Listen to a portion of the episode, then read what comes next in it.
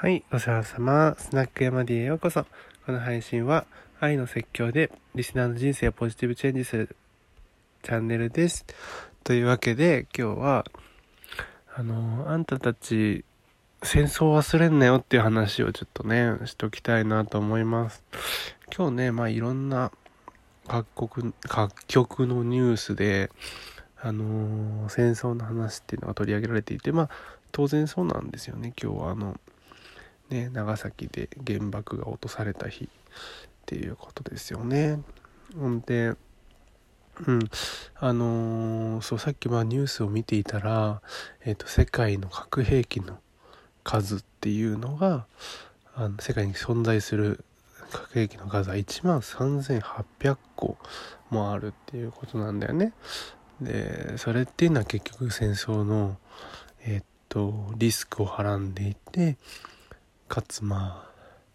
そこにえっとまあ結局世界中に打つことは可能なわけで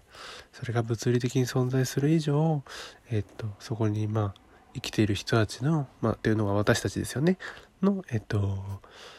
生活を失う可能性っていうのもまた秘めてるということ。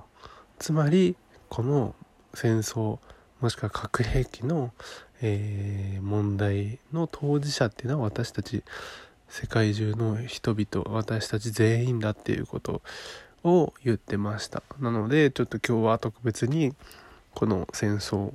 を絶対に忘れないでほしいっていうねことであのちょっとねこんな話をしておかないといけないなというふうに思ったのとあとはなんかねあの戦争のそのまあ被害、えー、と戦争の経験者ですよね戦争を実際に経験してもしくは原爆の、えー被爆者被爆を実際にした人の、えー、と経験談っていうのをなんか AI で今語り部その人から実際に話を聞いてそれを AI で映像と声を一緒にこう残しとくというのがあるらしいんですよね。そうすることで実際に今その体験した人が喋っているそのままの空気感でずっとこれから何年も、えーまあ後世語り継ぐことができるということなんですよね。やっぱりその戦争なんかは特にうなくなってしまった世界っていうのは変なんだけど実際はなくなってないんだけどえっ、とまあ一時的に、えー休戦している。今はえっ、とあたかもなくなっているように見えるしそうなってしまった世界では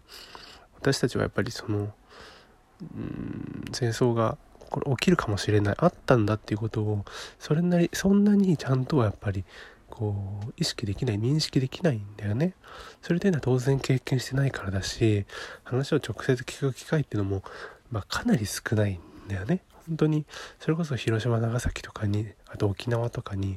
行って実際にその経験した人の話を聞くみたいな時しかほぼない。あとはおじいちゃんおばあちゃんとかなんかひいおじいちゃんひいおばあちゃんとかが生きててあのそういう人から話を聞くみたいなことっていうのはあるけども本当にそれぐらいしかない。実際に聞いたことがないっていう人も全然たくさんいるわけですよね。でそういう人ばっかりになってしまった時に同じことを繰り返さないためにそういうまあものもあると AI 語り部みたいなものもあるとなのでこのまあ8月9日長崎に原爆が落とされた日っていうのはまあ本当に忘れちゃいけないなということと戦争は本当に絶対に繰り返しちゃいけないなという思いを込めて今日の配信でございます。というわけで最後までいらしてくださりありがとうございます。じゃあまたね